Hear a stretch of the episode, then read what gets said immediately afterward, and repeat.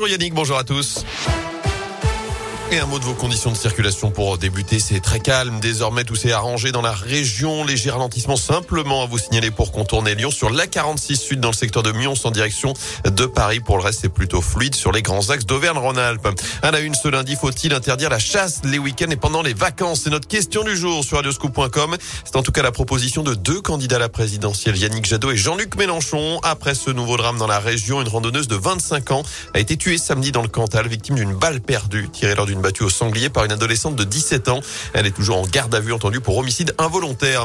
Une station de ski encore fermée aujourd'hui dans la région. Il s'agit du domaine nordique de Surlian, Grand Colombier dans l'Ain. En cause cette scène insolite. Ce week-end, un automobiliste a emprunté une piste au volant de son 4x4 pour éviter un contrôle des gendarmes. Ivre, il est resté bloqué selon le progrès. Un pisteur venu les aider a été pris à partie physiquement par les occupants du véhicule. Trois adultes et trois enfants. Il a reçu des menaces de mort et a été frappé au visage. Lui et la station vont porter plainte, tout comme le conducteur qui lui reproche d'avoir laissé les enfants dans le froid pendant l'altercation. Le retour des sourires à l'école alors que les enfants de la zone B sont retournés en classe ce matin. Un nouveau protocole sanitaire entre en vigueur en primaire. Chez nous, ce sera lundi prochain avec la fin notamment du port du masque en extérieur, la fin également des attestations sur l'honneur pour les parents. Et puis à partir de la semaine prochaine, donc, ce sera surtout la fin des trois tests obligatoires pour les enfants cas contact. Un seul sera désormais nécessaire à J plus 2. À l'étranger, la Russie juge prématuré d'organiser un sommet entre Vladimir Poutine et Joe Biden alors que la situation se tend à la frontière avec l'Ukraine ces derniers jours.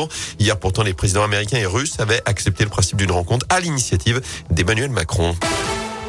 En foot, l'exploit du Clermont Foot. Les Auvergnats sont allés s'imposer à Marseille hier soir 2-0 pour la 25e journée de Ligue 1, ce qui leur permet de reprendre le large en bas du classement avec 6 points d'avance sur la zone de relégation. De leur côté, les Verts ont quitté également cette zone rouge. Après leur nul de partout hier après-midi face à Strasbourg, les joueurs de la SS sont désormais 16e de Ligue 1 et ils ne sont plus parmi les trois derniers. C'est une première depuis la cinquième journée de la saison. saint a repris des points sur plusieurs concurrents comme Troyes et Lorient, même si le gardien Paul Bernardoni préfère ne pas y faire attention. Pour l'instant, écoutez également la réaction de Pascal Duprat. À la fois beaucoup et à la fois très peu, parce qu'il reste 13 matchs et que les écarts sont, tenus. Mais le mérite, encore une fois, on revient aux joueurs, parce qu'à un moment donné, nous avions 6 points de retard. On va pas se taper sur le ventre. Il faut rester très vigilant, il faut rester très concentré. Il faut aussi, c'est ce que je leur ai dit, apprécier euh, le fait qu'ils ont marqué deux buts, qu'ils font revenir les, supporters en nombre. Moi, j'ai fait simplement le constat que nous venons de marquer 10 points en 4 matchs. Et franchement, je pense que tous autant que nous sommes, on signerait bien pour les 4 prochains matchs à 10 points.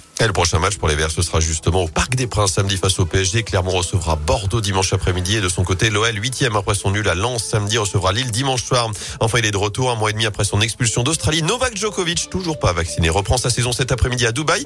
Pour d'ailleurs perdre cette semaine sa place de numéro 1 mondial au profit du russe Daniel Medvedev.